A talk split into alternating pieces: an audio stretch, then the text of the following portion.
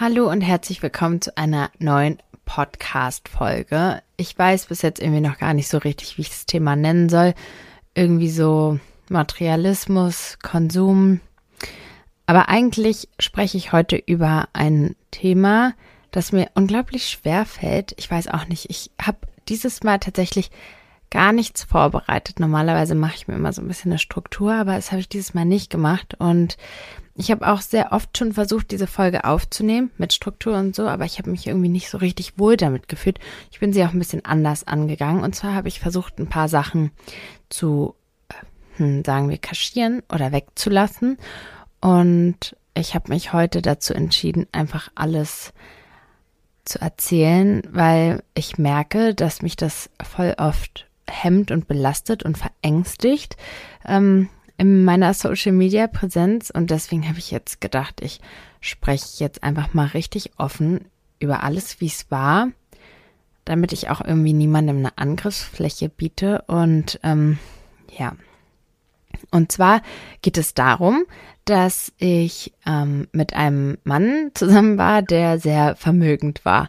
Wenn ich das jetzt so höre, dann denke ich auch so, okay, toll. So, also wow, so eine Riesensache ist es nicht. Aber ähm, bis heute ist es ein Punkt, der mich sehr krass belastet und hemmt. Oh Gott, das hört sich so crazy an. Ich will es jetzt auch gar nicht dramatisieren. Ich glaube, ich werde einfach so ein bisschen chronologisch erzählen und dann, ja, macht das vielleicht am meisten Sinn.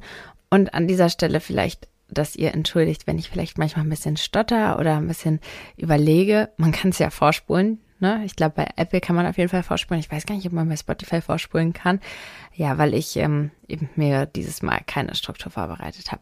Ja, also eines Abends war ich eben mit ähm, einer Freundin zum Essen verabredet und diese Freundin hatte einen gemeinsamen Freund, mit dem auch verabredet und der hatte einen Mann mitgenommen und dieser Mann war ja dann später mein Partner und dieser Mann war eben sehr vermögend. Also zu diesem Zeitpunkt, als ich ihn kennengelernt habe, wusste ich gar nicht, wie vermögend und äh, ich weiß gar nicht, ich bin ja sehr, sehr bescheiden aufgewachsen. Ich habe zwar bei Chanel gearbeitet, aber für mich war es, wow, ich kann es gar nicht richtig beschreiben, nicht zu begreifen, wie jemand so viel Geld für eine Tasche ausgeben kann. Wie, wie kann man so viel Geld haben? Ich dachte, wie kann man 5000 Euro für eine Tasche haben? Es war mir zu dem Zeitpunkt, das, ich, ich habe es nicht verstanden. Ehrlich, ich weiß nicht. Ähm, ich bin, für mich war 5000 Euro die Welt. Ich kann mich erinnern, ich war mal 500 Euro im Dispo und dachte, ich komme da niemals raus. So. Und ähm, ich saß, wie gesagt, zufällig, ich weiß nicht, ob ich das mal erzählt habe oder ob ich das in einer Folge erzählt habe, die, äh, vielleicht könnt ihr mir das ja mal sagen, in einer Folge erzählt habe, die ich dann doch nicht veröffentlicht habe. Ja, also ich saß, saß zufällig neben ihm. Ich wusste, dass er erfolgreich war im Immobiliengeschäft, aber auch ja nicht zu viel über ihn und wir haben uns halt unterhalten über Mm, so Spiritualität und irgendwie richtig tiefe Themen und unsere Gespräche haben uns beide voll, ja, beschäftigt. Und ja, er war eben, mm, also er ist ein sehr großer Mann und er ähm, war 30 Jahre älter als ich. Also er war 50 und ich war 21. Und ähm, er hatte zusätzlich dazu hat er eine sehr, sehr besondere Stimme. Und es liegt daran, dass er mit 28 ähm, ein Kehlkopfkrebs hatte und er hatte eine sehr geringe Überlebenschance. Ich glaube, die war unter 10 Prozent. Und er hat sich eben auch vehement dagegen geweigert, ähm, eine Chemotherapie zu machen. Er hat dann einen Teil operieren lassen, aber es ist auch sehr, sehr schwierig, weil du ja auch über den Hals und so weiter beatmet wirst und dort zu operieren. Aber ich, damals kannte ich ihn nicht. Er war, wie gesagt, 28 und ja, er hat daher eine sehr spezielle Stimme. Also er hat nicht so ein Gerät, aber die Stimme ist halt sehr unglaublich tief und er hat wohl mit einem ähm, Theatertrainer damals dann gelernt, neu gelernt zu sprechen nach diesem Vorfall. Aber wie gesagt, da kannten wir uns nicht und ja, mm, im Allgemeinen war er ein sehr, sehr beeindruckender, positiver Mann, der eine Ausstrahlung und ein Charisma hat, dass wenn er in den Raum kommt, er den einfach einnimmt mit seinem Wesen. Er ist auch einfach riesig. Dann diese Stimme und dann sein Lachen. Dieses Lachen geht einfach von einem Ohr bis zum anderen Ohr.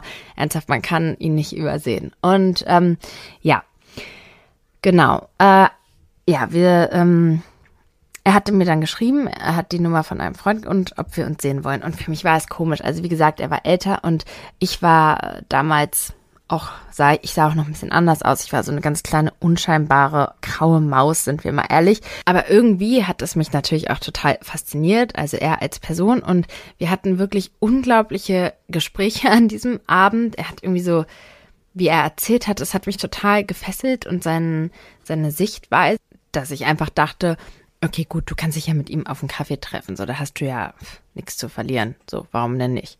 Und ja, so kam es dann, dass wir so ein bisschen geschrieben haben. Wir haben dann ziemlich lange hin und her immer geschrieben, uns relativ lange dann nicht gesehen und irgendwie war er so wie er geschrieben hatte, war er, er war so, wirkte so fürsorglich und so. Wir hatten einen bestimmten Monat oder so nur geschrieben, weil er verreist war und er hatte immer wieder nach mir gefragt, sich voll viele Sachen gemerkt, die ich ihm so gesagt hatte und ähm, das fand ich schon irgendwie so beeindruckend. Und ja, so fingen wir dann an, uns zu treffen und für mich war es in diesem Moment mehr als ausgeschlossen, dass ich mich auf ihn einlassen würde oder sowas, weil er war, wie gesagt, einfach so viel älter und ähm, ja, ich ich wusste dann, es gab dann halt so einen Moment, dass ich halt auch erfahren habe, wie er, oh Gott, ich war einfach so naiv früher, wie er auch so sein Leben gestaltet, dass er einfach sehr viel feiert und dass er viel ausgeht und dass er was so ein Lebemann ist. Und ja, ich habe damals studiert noch und Ach, ich habe auch gar nicht gedacht, dass er wirklich an mir interessiert ist, sind wir mal ehrlich. Und oh, ich bin jetzt voll verunsichert,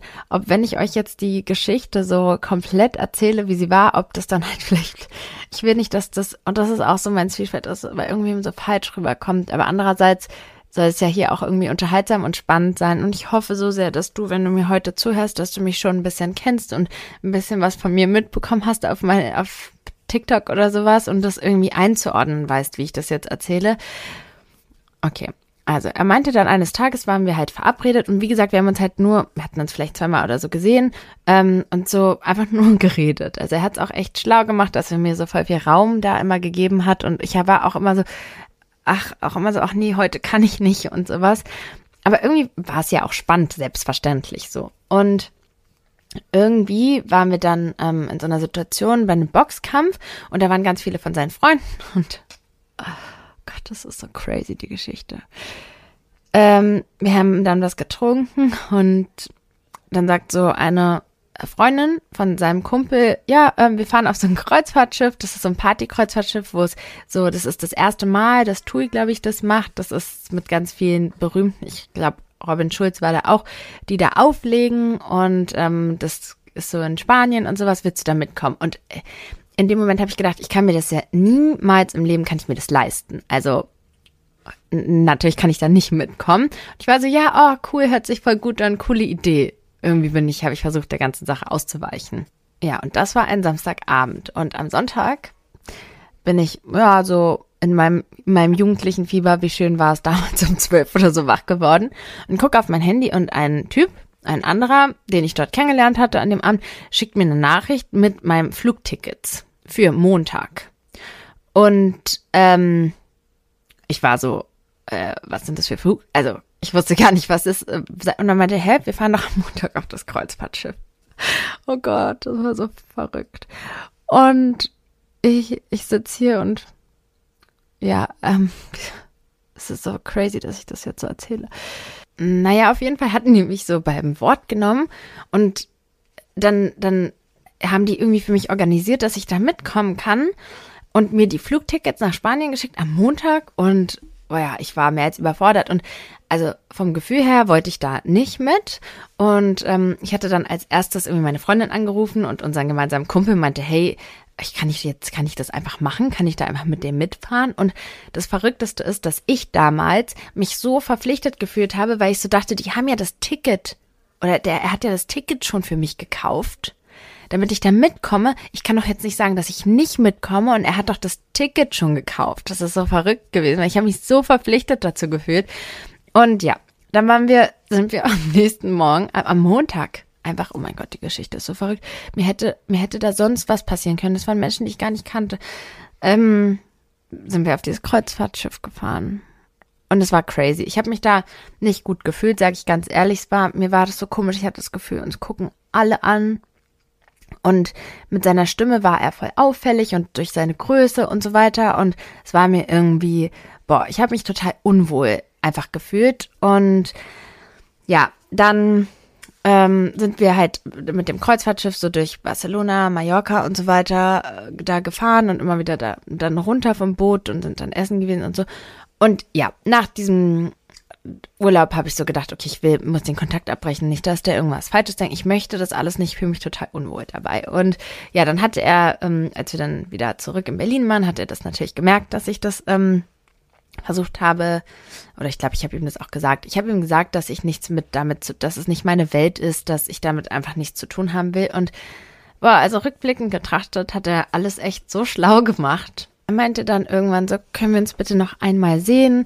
Ähm, ich hole dich ab, ich will mit dir irgendwie noch einmal reden und irgendwie wissen, warum du, ja, keine Ahnung, du nicht mehr möchtest. Und so war es dann. Er hat mich dann abgeholt. Eigentlich wollten wir essen gehen und dann sind wir aber zu ihm nach Hause gegangen und wir haben uns dann, er hatte da so zwei Sessel vor dem Kamin und wir haben uns dann in diese Sessel gesetzt und ähm, geredet, so eine Stunde. Und ich hatte dann zu ihm gesagt, dass ich glaube, dass, dass ich gar nicht weiß, was er eigentlich von mir will, weil ich bin auch einfach voll anders als äh, sein Typ und ich bin auch einfach ja, ich, ich meinte auch, ich bin so, so anders. Ich bin auch nicht so ein Partygirl und so ein Ausgehgirl und ich mag das alles nicht so gerne. Und dann meinte er so zu mir, das ist genau das, was mir an dir so gefällt. Und ähm, ich wünsche mir so sehr irgendwie jemanden an meiner Seite, mit dem ich so ein bisschen zur Ruhe kommen kann. Und ja, wir hatten dann, wir hatten beim allerersten Mal, als wir uns gesehen haben, hatte ähm, ich ihn gefragt, was er denn noch so für Ziele im Leben hat, weil er meinte, irgendwie hätte alles erreicht beruflich, was er sich vorgenommen hatte. Er meinte, er, er hat noch nie, hat äh, noch nie eine eigene Familie und das ist eigentlich das, was er sich am meisten wünschen würde. Und ja, da an diesem Abend meinte er eben, er möchte so gerne ähm, einfach zur Ruhe kommen und er fand es so schön, wie natürlich ich bin und wie authentisch ich bin und dass ich mich so wie ich die Sachen gesehen und geschätzt habe und wie viele Frauen einfach er erlebt hat, die so anders da mit umgegangen sind mit diesem Reichtum. Und daraufhin meinte ich dann, okay, gut, ich muss aber irgendwie drüber nachdenken, keine Ahnung. Also, wie gesagt, weiterhin war es auch so, dass ich äh, mich auch nicht so hingezogen gefühlt habe zu ihm, weil er auch so viel älter war. Und ja, er hat dann mich nach Hause gefahren. Das war was, was mich er hat so ein paar kleine Sachen gemacht, die mich richtig krass geflasht haben. Er hätte mir auch ein Taxi rufen können, aber nein, er ist dann extra nochmal los, hat mich nach Hause gefahren. Und ähm, ja, dann haben wir so ein paar Tage keinen Kontakt gehabt und dann meinte er, hey, die Freunde, ähm, die du kennengelernt hast, mit denen du dich auch so gut verstanden hast und so, davon hat einer Geburtstag, möchtest du nicht mitkommen zum Geburtstag, einfach als Freunde und so, ähm, die mochten dich alle gerne und da würde ich mich freuen. Und dann war ich so, okay, komm, ich mit. So, ich mochte die auch wirklich richtig gerne und dachte, was ist denn jetzt irgendwie auch dabei? Und ähm, ja, dann waren wir da bei diesem Geburtstag und es war auch irgendwie total schön und dann, das hat sich irgendwie so ergeben und dann, keine Ahnung, dann, es war halt irgendwie schön und ich habe mich so gut auch gefühlt mit ihm und er war, er hatte einfach so eine, so eine extreme beschützende, so einfach so eine Art, wie er war und ähm, Ihr wisst ja, dass ich auch ohne Vater aufgewachsen bin. Es ist kein Geheimnis, dass es einfach, dass ich auch einen extremen Vaterkomplex hatte oder habe. Und er war halt einfach jemand, der dann, dann war es so, dass ich ähm, extrem so ein Jucken auf der Haut hatte und boah, meine ganze Haut hat gejuckt und ich dachte, das sei von dem Kreuzfahrtschiff das Wasser, dass ich darauf allergisch reagiert habe. Und dann meinte er, geh mal zu dem und dem Arzt, zu meinem Arzt, der soll die mal so eine, äh, soll dich mal behandeln, weil das ja voll auffällig ist.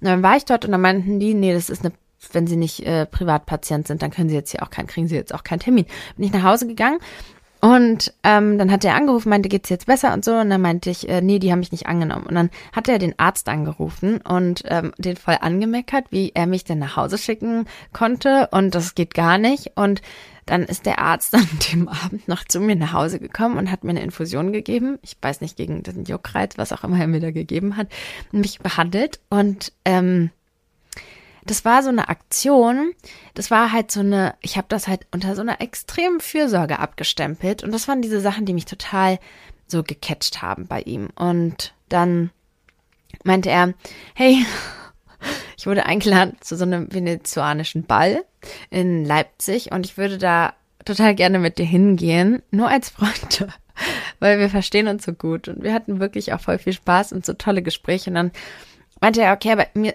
er war, findet einfach verkleiden toll und wir sind dann in so einen Theaterausstatter gegangen und haben so richtige, richtige traditionelle venezuelanische Anziehsachen dann dort geliehen und sind dann dorthin gefahren. Wir sind halt ja, zwei Stunden oder keine Ahnung, wie lange man nach Leipzig fährt. Auf jeden Fall eine relativ lange Autofahrt, wo wir auch so krass, ähm, ich weiß nicht, ich finde Autofahrten haben so was Magisches, so intensive Gespräche hatten. Und ähm, dann waren wir dort auf diesem venezuelanischen Ball und irgendwie war das super öde. Wir sind da angekommen und waren die einzigen, die richtig authentisch angezogen waren. Alle anderen haben es gar nicht so ernst genommen. Wir waren halt das war ja nicht schön, was wir anhatten, das war halt authentisch. Und dann haben wir uns angeguckt und waren so, Gott, hier ist so öde. Und dann sind wir ähm, zurück zum Hotel und sind dann abends durch die Stadt gelaufen. Und irgendwas war da in Leipzig. Irgendwas ist da passiert. Ich weiß es auch nicht. Ähm, ich würde sagen, das war so ein bisschen der Moment, wo ich dann angefangen habe, ihn anders zu sehen und habe mich dann irgendwie auf ihn eingelassen und ihn verliebt. Und ja, irgendwie an, an weiter kann ich mich gar nicht so richtig erinnern. Wie, wie ist es dann so richtig weitergegangen? Ja, wir haben angefangen uns zu treffen und ähm, so ein bisschen die Sache als Paar oder sowas zu probieren. Und boah, was soll ich echt sagen? Ich habe es natürlich vor allem verheimlicht, weil es für mich richtig schwierig und schlimm war irgendwie. Und ich konnte gar nicht damit umgehen, weil ich wusste, was alle Menschen denken werden.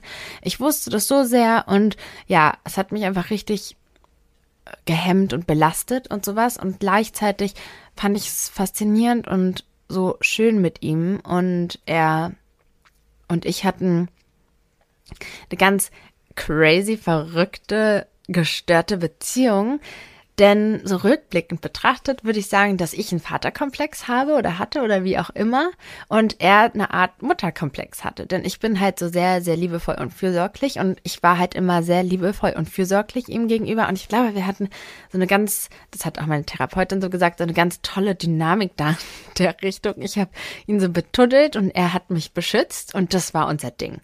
Und wir, ähm, ja, und ich war in seinen Augen so, also so wie er mich halt so behandelt hat, das war auch der Grund, warum ich so ein bisschen aushalten konnte, was ich dachte, was die anderen Leute denken. Ich war in seinen Augen so irgendwie eine Heilige. Also so eine, so rein und so echt. Und ich äh, war unglaublich überfordert von diesem Luxus. Und ähm, boah.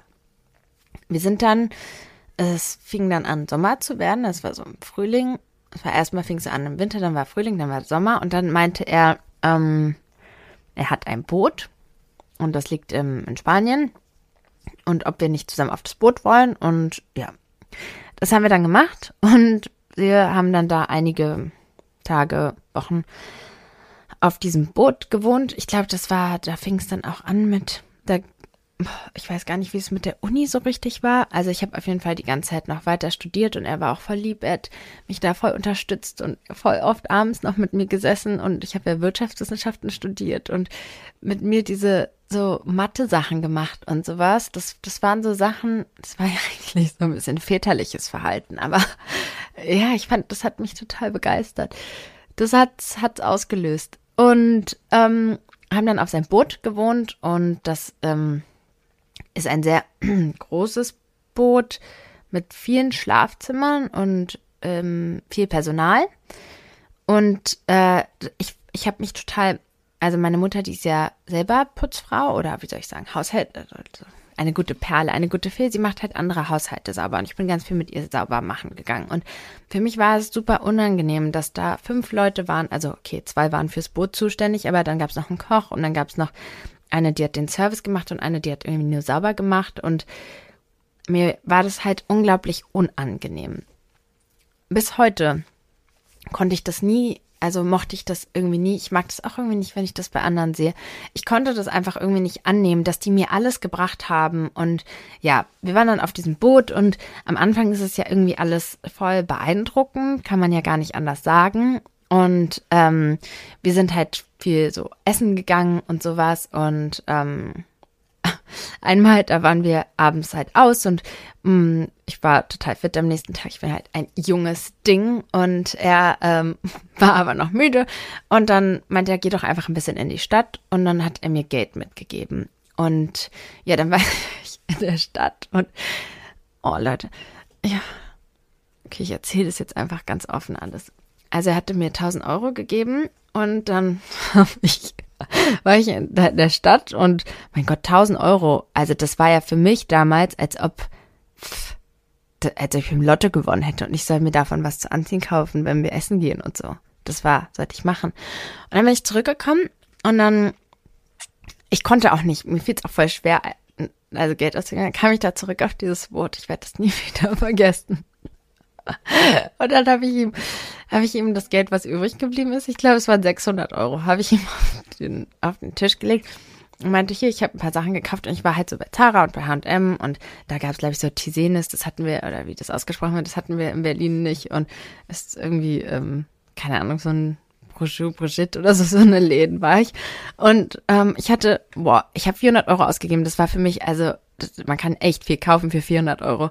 Und ähm, dann meinte er, dann kam ich da zurück mit vollen Händen und Tüten, habe ihm das Geld auf, und er war so, ich weiß noch, wie er da zu dem Ganzen, zu der ähm, Frau, die da gearbeitet hat, meint, ich habe das noch nie erlebt. Die hat mehr als die Hälfte wieder zurückgebracht. Wie kann man mit so vielen Tüten ankommen? Das ist ja der Wahnsinn. Oh mein Gott, er war so richtig.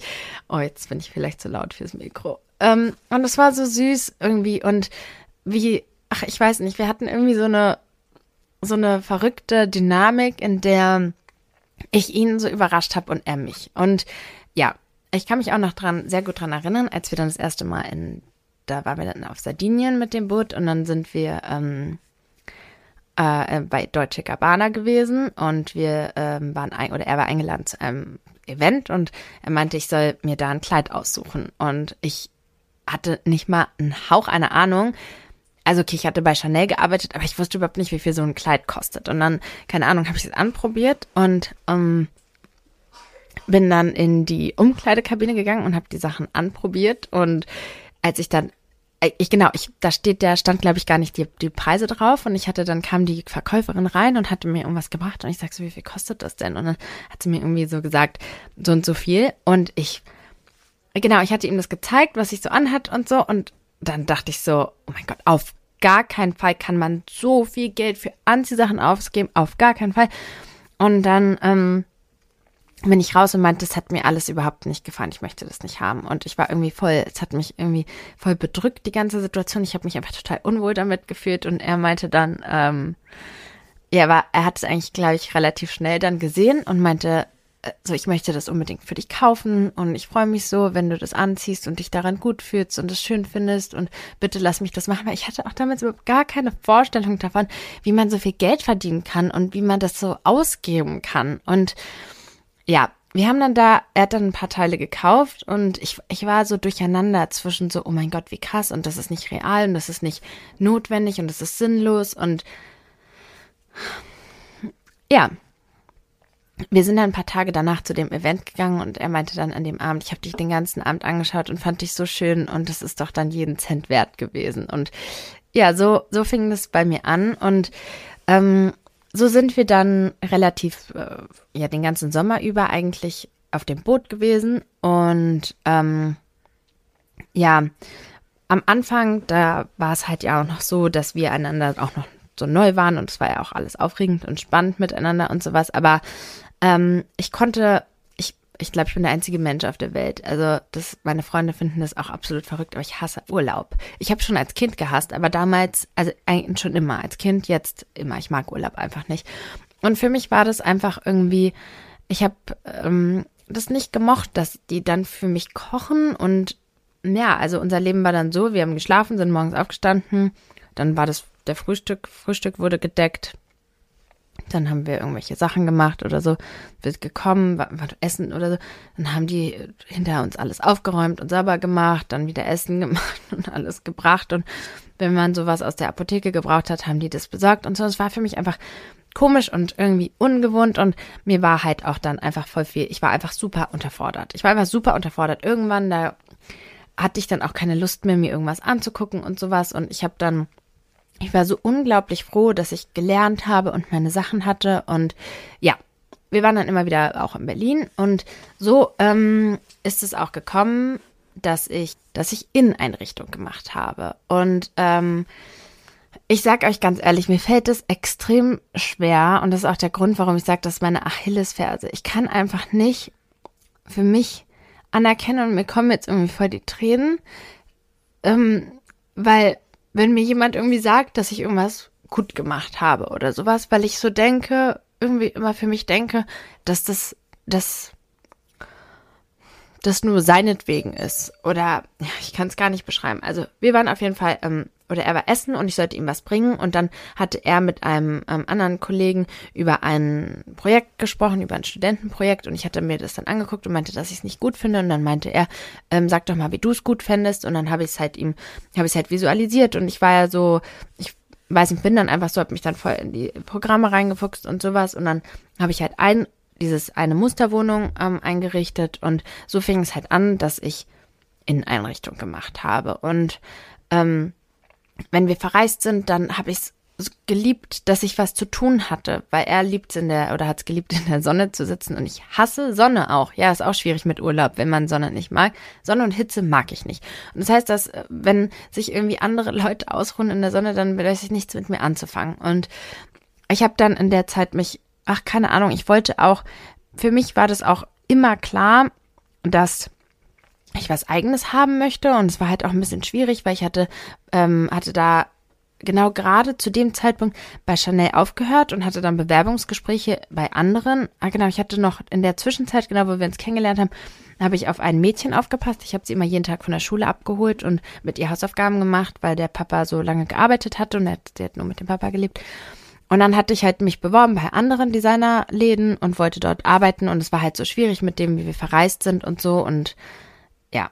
Ähm, deswegen hatte ich nicht gearbeitet und ich wollte halt eben aber unbedingt was für mich machen. Irgendwie war das für mich nie was, dass ich das, ich fand das halt nie so schön, nichts zu machen. Und dann hatte ich genau Semesterferien in diesem Zeitraum und dann habe ich halt angefangen, mich voll da reinzustürzen in dieses Projekt und ja, er fand das toll, wie ich es gemacht habe und hat mich extrem da drin unterstützt und hat ähm, mich voll gepusht, mir voll die Verantwortung gegeben und ich habe dann in seiner Firma ähm, alle Einrichtungsaufträge gemacht. Er hat, also er baut hauptsächlich Häuser, so ganz viele Immobilien hat er in Berlin gebaut und ähm, diese müssen ja auch gestaltet werden und ganz viel auch eingerichtet werden und durch ihn habe ich dann halt auch andere Aufträge bekommen und ich weiß, ich habe von allen irgendwie den Respekt gehabt und ich weiß auch, dass es daran lag, dass ich gut gearbeitet habe und ich kann auch rückblickend sagen und sehen, da, dass ich das gemacht habe und dass ich es gut gemacht habe. Und ich hatte einmal so eine Situation mit einem Architekten,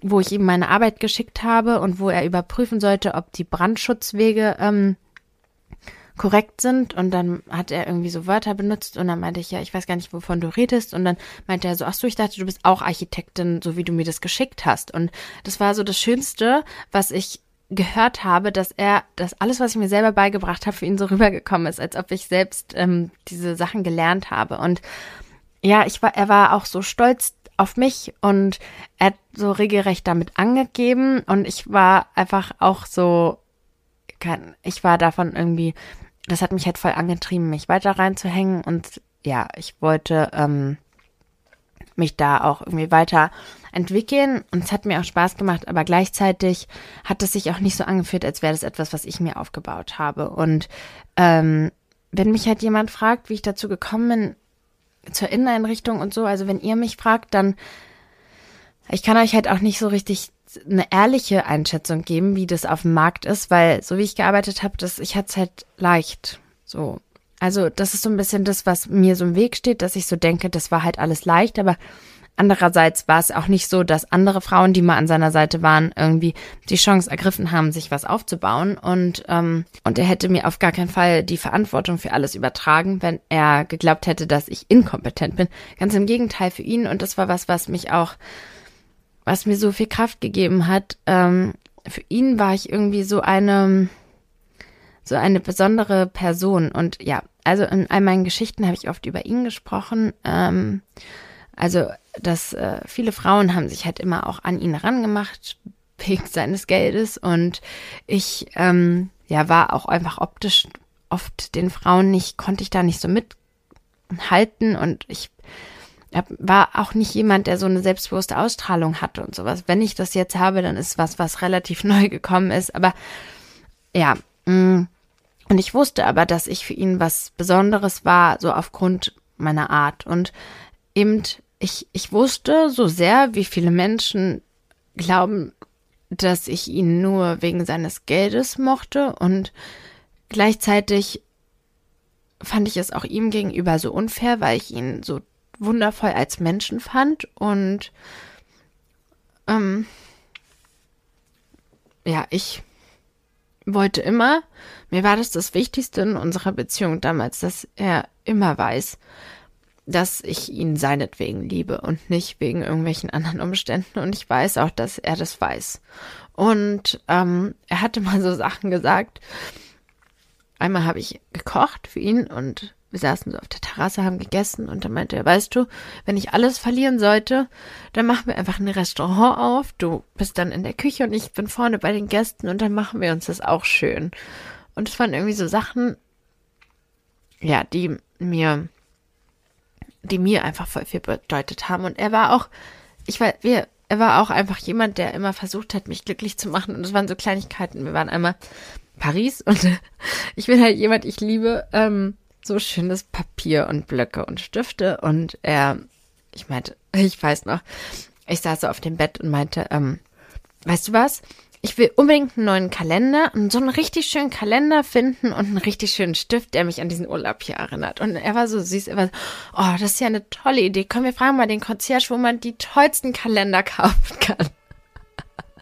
Und ich dachte dann so in diesem Moment und auch rückwirkend so, oh mein Gott, was juckt dich bitte, was ich für einen Terminkalender habe. Ist so lustig. Aber er hat diese Sachen auch so ernst genommen und ähm, ja, okay. Mm dieser Mann ist auch der Vater meines Sohnes und ähm, wir, ja, wir waren irgendwie damals so in unserer Bubble und es hat, hatte auch funktioniert. Ich hatte, war so ein, ja, ich war einfach für ihn Neuland, was Neues. Wir sind abends, haben wir zu Hause verbracht und voll oft Monopoly gespielt. Und er hatte nicht mehr das Bedürfnis, immer auszugehen. Und ist einfach so viel ruhiger gewesen. Und ähm, ja, wir, wir hatten irgendwie so unsere kleine Welt. Und ja, wir hatten uns halt, ähm, es war so ein bisschen salopp eigentlich mit dem Kind, aber irgendwie hat er es voll ernst genommen und dadurch, dass es ja nicht so einfach ging und er so eine äh, künstliche Befruchtung, wir eine künstliche Befruchtung gemacht haben, habe ich halt auch gedacht, er meint es voll ernst und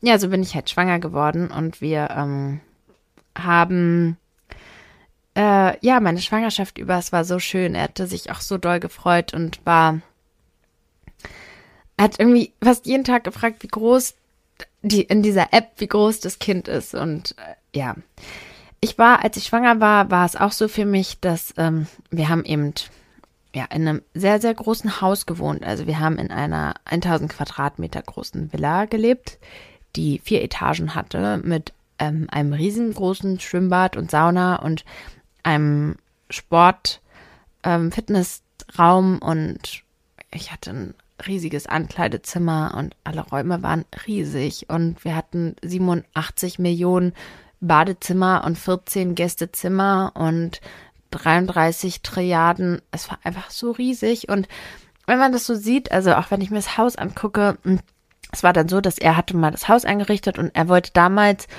dass ich zu ihm einziehe und ähm, ich ja meinte so, sorry, aber ich komme dann hier hin und dann bin ich wie ein Hotelgast und dann streiten wir uns oder trennen uns, dann gehe ich dann. Das ist ja nie mein Zuhause. Ich wollte da auch nicht wohnen einfach. Und ihm war das so wichtig, dass ich bei ihm bleibe. Und ähm, es war für ihn neu, dass jemand nicht also alles tut, um bei ihm zu sein.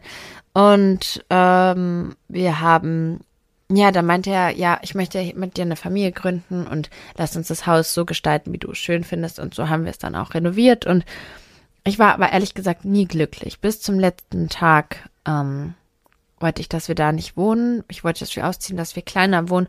Es war halt notwendig, dass wir Personal haben, weil man ja auch einfach nicht alleine 1000 Quadratmeter instand halten kann, was ich auch einfach nicht mochte. Also irgendwie hat es was, dass man bedient wird. Aber für mich ist das irgendwie nichts und auch auf Dauer irgendwie nichts. Und es ist, ich finde, mein Fazit ist irgendwie, dass es voll wichtig ist, dass man sich auch um so unangenehme Angelegenheiten selber kümmert, damit man auch manchmal so Sachen zu schätzen weiß. Und wenn du die ganze Zeit nur, wenn dir alles abgenommen wird, dann hast du auch einfach voll viel Zeit. Äh, so, keine Ahnung. Es waren einfach, für mich war es halt einfach, ich habe dann versucht, viel produktive Sachen zu machen, aber ähm, es war irgendwie, ich habe mich einfach nie so richtig zu Hause gefühlt, obwohl ich es eingerichtet habe, obwohl mein Sohn dort geboren wurde, mehr oder weniger. Also im Krankenhaus, aber naja, ihr wisst, was ich meine, war das nie mein Zuhause. Und ich hatte auch viele Ängste, wenn ich alleine war, weil es einfach riesig war. Und ich fand es halt auch so schrecklich, ich konnte nicht in der Küche sein, das liebe ich so in meinem Zuhause jetzt. Ich kann in der Küche sein und meine Familie ist bei mir. Und es war alles einfach so groß. Und ja, es war schön, wenn man Leute eingeladen hat, aber das war's. Und was soll ich euch sagen? Wir hatten einen Pool, wir waren am Anfang, war ich zwei, dreimal drinne und dann irgendwann wollten wir, musste das Wasser ausgetauscht werden und dann war es, glaube ich, ein Jahr ohne Wasser. Und uns ist nicht mal richtig aufgefallen, weil uns hat es auch nicht gestört, dass es kein Wasser hatte. So ist es halt irgendwie mit den Sachen, die man irgendwie immer hat. Und ich vergleiche das voll oft mit, also ich traue mich auch dann manchmal nicht darüber zu sprechen, über Reichtum, weil es ist ja nichts, was ich mir erarbeitet habe, sondern etwas, was ich nur erleben durfte. Und ich glaube, dass sogar das auch für voll viele anstrebenswert ist. Aber ähm, ich würde sagen, dass es wie mit allem so ist. Damals, als wir in der Pandemie alle rausgehen konnten, nicht rausgehen konnten, war es irgendwie das Größte, mal ins Restaurant zu gehen. Und ähm, wenn wir ja wenn wir jetzt ins Restaurant gehen, ist das Selbstverständlichste der Welt. Und irgendwie war es das dann da auch irgendwie. Dann denkt man nicht mehr so drüber nach. Und ein Fazit aus dieser Zeit ist definitiv, dass Dankbarkeit das aller, aller, aller Wichtigste ist, dass du die kleinen Dinge schätzt. Und manchmal weißt du erst die Dinge zu schätzen, wenn du selbst deinen Boden schrubbst und deine Fenster putzt. Und irgendwie hat man einen anderen Blick. Ich habe so das Gefühl, dass die Leute, die ich da auch erlebt habe, dass die irgendwie so durchs Leben wandern, ohne so richtig im Moment zu sein, weil ja, man, so wie du und ich vielleicht irgendwie jetzt so einen neuen Fernseher anstreben, streben die halt dann eventuell die neue Yacht an oder so. Es ist dann irgendwie geht's dann immer nur noch um das Meer. Ja. Mein Sohn ist auf die Welt gekommen und ähm, es war irgendwie, ich weiß es nicht, ob es für ihn, ich glaube, rückwirkend betrachtet war es für ihn sowas, es war irgendwie zu nah, zu eng, zu ernst, zu beängstigend und irgendwie ist es kaputt gegangen. Und ähm, ja, ich bin ja dann nach drei Monaten ausgezogen und er, ja, hatte erstmal seins gemacht. Wir haben es dann danach nochmal versucht, weil ich auch so krass daran festgehalten hatte, was wir am Anfang hatten und so sehr wollte, dass das alles, was wir uns erträumt haben, dass das wahr wird. Und ich habe gar nicht verstanden, warum. Und ich habe ganz viel auch die Schuld dann bei mir gesucht. Und ähm, ja, so war das dann. Ich habe mich dann viel mit mir beschäftigt, mich neu orientiert, auch mit dem Psychologie. Sachen, Studium und so weiter. Und er hat mich dabei auch immer unterstützt, immer. Er ist auch bis heute immer korrekt, also gewesen oder ist immer korrekt. Wir haben immer noch ein wundervolles Verhältnis und ich kann es gar nicht so, ich, ich schätze ihn so sehr und ich bin ihm so dankbar für alles, was er mir gezeigt hat und ermöglicht hat. Und ähm, wir sind auch wirklich wundervolle Eltern und ich bin so, so, so glücklich, dass mein Sohn mit so viel Liebe aufwächst und wir alle, auch mein Mann, mit mein Mann und dass wir alle zusammen sind und den Geburtstag feiern und einander so respektieren und ja, alle haben so viel Hochachtung voreinander und alle wollen, dass es allen gut geht und wir sind, wir lieben unser Kind und unser gemeinsames, unser aller gemeinsames Kind. Und er ist, das erkennt es auch voll an, dass ähm, Felix da ist und ist da auch gar nicht, respektiert ihn dafür, dass er auch so toll mit diesem Kind umgeht und ähm, ja, so ist es.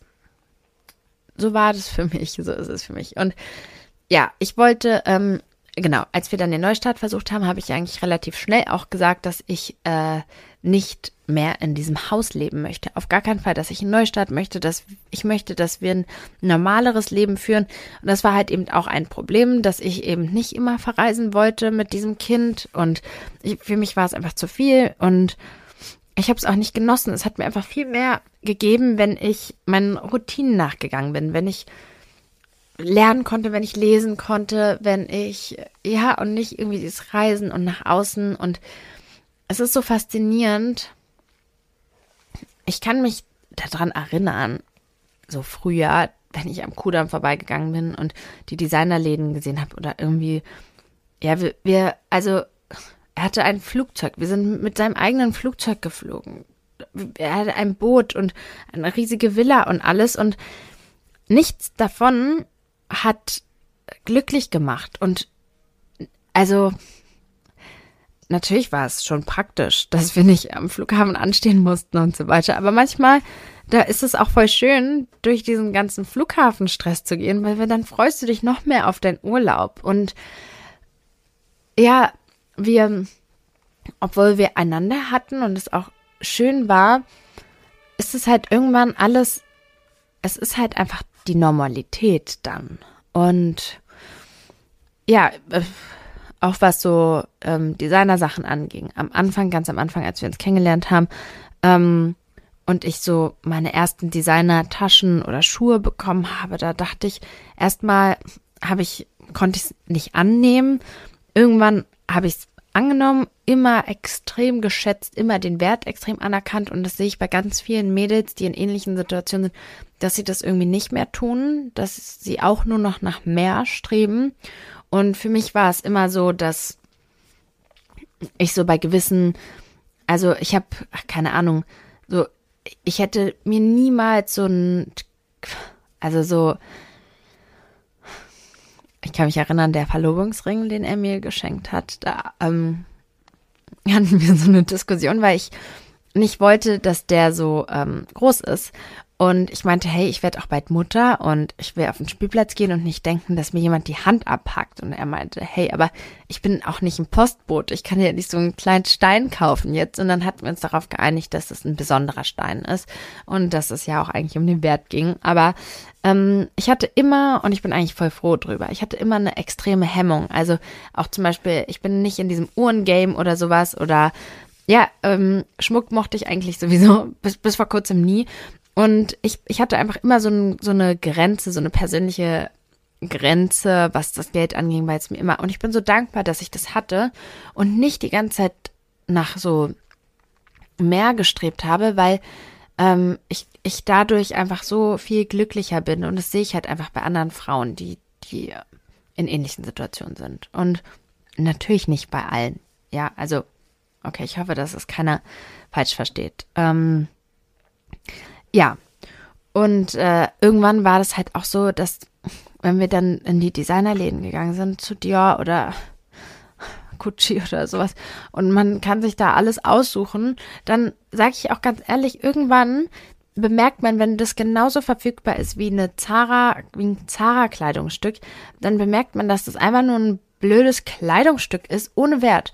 Und so ganz viele Menschen geben diesen Sachen, diesen Designer-Sachen, diesen Sachen so einen Wert, der nur da ist, weil wir das reinprojizieren. Und ich glaube, dass es daran liegt, dass wir glauben, dass wenn man sich das leisten kann, dass man vielleicht irgendwie besser ist oder dass man irgendwie mehr ist oder wertvoller ist oder sowas. Und aber wenn das irgendwann halt ein Laden ist, in den du gehst, so wie halt, wie gesagt, ein Zara, dann so, ja, dann, dann merkst du, dass das halt keinen Wert hat diese ganzen Designer-Sachen. Also für mich war es so.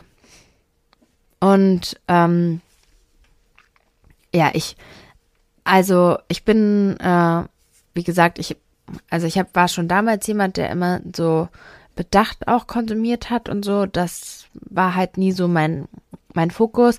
Ich kann nicht sagen, dass ich meine Sachen nicht liebe. Ich liebe auch eine tolle Qualität und ich liebe eine tolle Ledertasche, einen tollen Lederschuh und ich kann auch nicht absprechen, dass so ein richtig toller Valentino-Schuh sich auch einfach unfassbar toll am Fuß anfühlt. Aber ich brauche, ich, ich muss nicht ich muss nicht acht Farben haben, ich muss nicht 14 Paar davon haben. Und ja, ich habe mir gedacht, ich glaube, ich glaube, dass unser Leben ganz anders gewesen wäre, wenn es nicht dieses Geld gegeben hätte. Dass, wenn wir ein normaleres Leben geführt hätten, dass er mich auch mehr geschätzt hätte und er, ähm, ja, nicht nur immer nach mehr gestrebt hätte und nach dem nächsten Kick gefühlt. Und wir haben uns versucht, aber wir haben uns halt extrem auseinandergelebt, dadurch, dass ich bodenständig leben wollte und dass ich halt nicht andauernd verreisen wollte und er eben auch nicht mehr andauernd arbeiten musste und die Welt sehen wollte. Und ja, das war einfach nicht meins. Und mir war es halt immer wichtig, so an andere Werte, irgendwie andere, mich auf andere Sachen zu konzentrieren. Und warum fiel es mir jetzt eigentlich alles so schwer, so zu erzählen? Also ganz ehrlich, ich denke halt immer, also es hemmt mich so oft, ich denke immer, wenn mich jemand so bei TikTok oder sowas sieht, das und mich kennt in dem Kontext, dass ich mit ihm zusammen war, dass man mich halt in eine Schublade steckt. Und verrückterweise ist es so, dass ich so oft gehört habe aus Leuten in diesem Kreis, dass sie, ähm, dass sie mich, obwohl sie mich dadurch kennen, überhaupt nicht so sehen, weil sie mich kennengelernt haben. Und alle Menschen, die uns wirklich kennengelernt haben, die wussten auch, dass wir uns wirklich geliebt haben, obwohl so viele Leute es nicht verstanden haben. Und ich kann euch sagen, ich ab einem gewissen, gewissen Punkt, so meine Mutter war auch jemand, der mir unterstellt hat, was das bis heute tut, dass ich ähm, falsche Intention hatte. Und ähm, ab einem gewissen Punkt war ich einfach so, hey, es ist mir einfach so egal, was ihr denkt, weil ich weiß, was wir haben. Und trotzdem, ja, glaube ich, dass ich weniger wert bin, weil ich mit ihm zusammen war. Ja, das glaube ich. Es es ist, ähm, für, ja, und ich habe so einen extremen Antrieb, mir selbst was aufzubauen. Noch mehr eigentlich als je zuvor seit dieser Beziehung, weil ich, weil ich so sehr irgendwie nicht dafür bekannt sein will. Und es ist so bescheuert, weil wen juckt's? Also ich weiß es, dass es einfach niemanden juckt, mit wem ich zusammen war. Also ich kann nicht sagen, viele haben Reden hinterm Rücken und das weiß ich auch. Und die eine oder andere Person hat mir auch geschrieben, also es ist nicht oft vorgekommen, aber die eine oder andere Person. Ich habe auch extrem versucht, alles, was ich mache, so ein bisschen geheim zu halten. Ähm, ja, was soll ich sagen? Das ist meine Geschichte und jetzt habe ich es einfach mal erzählt und jetzt brauche ich nicht Angst haben, dass irgendwer irgendeinen komischen Kommentar macht oder mich irgendwie doof darstellen lässt, weil ich euch erzählt habe, wie es war und ihr könnt mir das glauben oder nicht. Und das Schlimmste für mich ist irgendwie, wenn jemand das auch noch in den Kontext. Oh, warte, ich muss aufhören zu weinen. Wenn jemand das in den Kontext mit meinem Sohn stellt. Und wow, diese Podcast-Folge ist unglaublich therapeutisch. Ähm, in diesem, also so in diesem Zusammenhang habe ich halt auch noch nie so alles von vorne bis hinten so richtig erzählt, weil die meisten Leute in meinem Umfeld, und das ist auch so eine Sache, ich habe ähm, am Anfang eine Person kennengelernt, die ich dachte, die voll korrekt wäre. Und ähm, dann habe ich ganz schnell gesehen, dass es nur um das Geld ging. Also dass ihr nur, dass sie nur spannend fand, was, äh, ja, was wir da machen und dass es nicht um mich geht. Und ab dem Punkt habe ich auch entschieden, dass ich niemanden Neues an mich ranlasse. Und ich bin tatsächlich, habe ich immer noch die, genau die gleichen engen Freunde wie auch vor der Begegnung. Und ähm, darauf bin ich auch ziemlich stolz, sage ich ganz ehrlich. Und ich weiß, dass das echte Freunde sind. Und ich glaube, das ist auch so ein Ding. Wenn du so viel hast, dann bist du immer so ein bisschen, fragst du dich immer, warum ist man jetzt mit mir? Wegen des Geldes? Wegen den Erlebnissen, dem Abenteuer oder geht es um meine Person? Schwierig, oder? Und warum ist es so schade, dass man sich das überhaupt fragen muss? Und ja, gleichzeitig gibt es halt einfach da, wo viel Geld ist, gibt es einfach so viele Drogen und so viele Partys und so viel Konsum. Nicht immer. Auf gar keinen Fall immer. Ja, das möchte ich gar nicht sagen. Aber ähm, ich habe irgendwie auch wenig Leute kennengelernt, die nicht so waren. Vielleicht war ich auch in den falschen Kreisen. Für mich ist es ähm, ja nicht so erstrebenswert. Und auch zum Beispiel mein Bruder, der dann so darüber spricht, dass er so gerne finanzielle Freiheit und so weiter anstreben möchte. Was bedeutet denn finanzielle Freiheit? Auch mein Freund Basti, der hm, so sehr viel Wert, mit dem ich die Podcast-Folge mit dem ehemaligen Fuckboy, ich wollte eigentlich mit ihm auch in eine Diskussion gehen, was das Thema angeht. Weil er strebt sehr viel diese Sachen an und er selbst hat auch mal gesagt, ich weiß gar nicht, ob in der Folge, dass er merkt, dass ihn die Sachen weniger lange erfreuen. So am Anfang war es, wow, krass, ich habe ein krasses Auto, jetzt ist es ein noch krasseres Auto und jetzt ist es sehr cool, wann kommt das krassere? Oder erstmal war es die Rolex, dann muss die noch krassere Rolex sein. Und ähm, er meinte auch, oh mein Gott, wie geil wäre das jetzt einfach mit einem Privatjet irgendwo hinzufliegen und so. Und dann war echt, okay, und dann, klar ist es beim ersten Mal voll cool, aber es ist einfach anders, wenn du alles hast, weil du kannst dich auch einfach in dein Auto setzen und einfach in eine Bar fahren und wisst ihr noch, wo wir Corona hatten und so waren, oh mein Gott, stell dir mal vor, wir setzen uns einfach in der Gruppe ins Auto und fahren in eine Bar. Oh mein Gott, wie geil wäre das denn? Und irgendwie damit würde ich es vergleichen. Und auch wenn, ja, irgendwelche sagen, finanziell frei, wenn du aber ein Unternehmen aufbaust, dann hast du eine riesige Last, wenn ich jetzt an ihn denke, wie viele Familien er einfach ernährt mit dem, was er macht. Mit einem Fehler gibt so viele Leute, die einfach ein riesiges Problem haben können. Und ähm, ja, auch. Äh, was machst du denn mit deiner Zeit? Stell dir mal vor, du würdest nicht mehr arbeiten. Was machst du denn mit deiner Zeit? Machst du irgendwas Sinnvolles? Ja. Okay. Also, um nochmal auf das Thema einzugehen, wo ich so sehr emotional war, ist, dass das Schlimmste für mich, was jemand, das habe ich tatsächlich auch noch nie gehört, oder weiß ich nicht, habe ich schon mal gehört, ähm, ist, wenn jemand unterstellt, dass dieses Kind nicht aus Liebe entstanden ist. Das ist für mich das Schlimmste, was ich jemals hören könnte, weil wie schlimm ist es denn bitte, sowas zu behaupten? Also allein sowas zu denken, sowas zu tun, verurteile ich ganz ehrlich. Und ähm, mir war es immer so wichtig, deswegen habe ich so sehr darauf geachtet, auch immer, wie ich mich verhalten habe und wie ich, dass ich immer auch bescheiden geblieben bin, um auch immer allen zu zeigen, dass, dass es hier wirklich um Liebe geht. Und mein Sohn wächst in so viel Liebe auf von, von seinen beiden Papas und von, von mir und ja. Und ähm,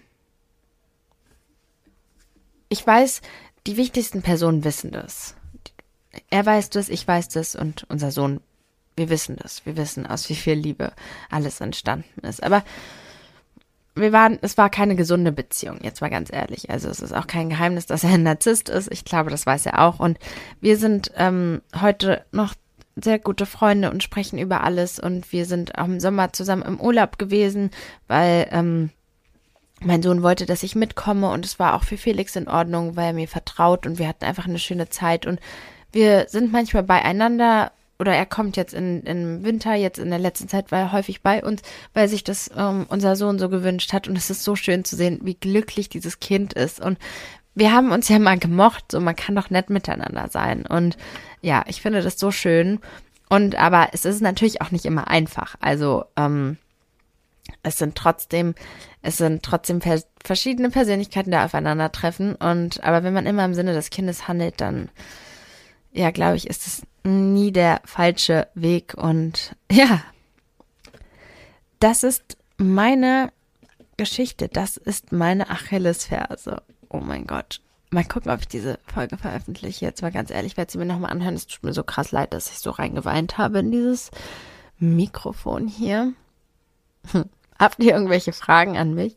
Wenn ja, dann könnt ihr mir sehr gerne schreiben. Falls ihr irgendwelche negativen Kommentare habt, dann bitte behaltet sie einfach für euch, weil das muss nicht sein. Ich habe mich jetzt hier echt krass geöffnet in der Hoffnung, wisst ihr, das ist der einzige Grund, warum ich das alles mache und ich bekomme auch so tolles Feedback von euch, was mich auch dazu ermutigt weiterzumachen ist. Ich möchte damit auch Leute zum Nachdenken bringen und ich glaube einfach so viele und ich wünschte, ich bin noch nicht an dem Punkt, aber ich arbeite daran. Ich wünschte, es wäre mir noch egaler. Ich wünschte, ich könnte in dem letzten Loch leben. Und ich wünschte, ich würde all meine Sachen, die ich habe, spenden für einen guten Zweck und, und einfach sagen, ey, ich kaufe mir eine Tasche und die ist es jetzt. Aber ich liebe, was ich habe trotzdem. Nicht alles, aber ein paar Sachen liebe ich trotzdem. und ich schätze immer noch trotzdem eine schöne Tasche. Und ähm, das ist so ein bisschen meine Geschichte, meinen Weg, auf dem ich mich befinde. Und ähm, ja, wie immer, ich freue mich über Feedback in dieser Folge. Da ich mich so verwundbar gezeigt habe, bitte aber ich, ich habe auch noch, noch kein böses Feedback bekommen. Aber ja, danke fürs Zuhören.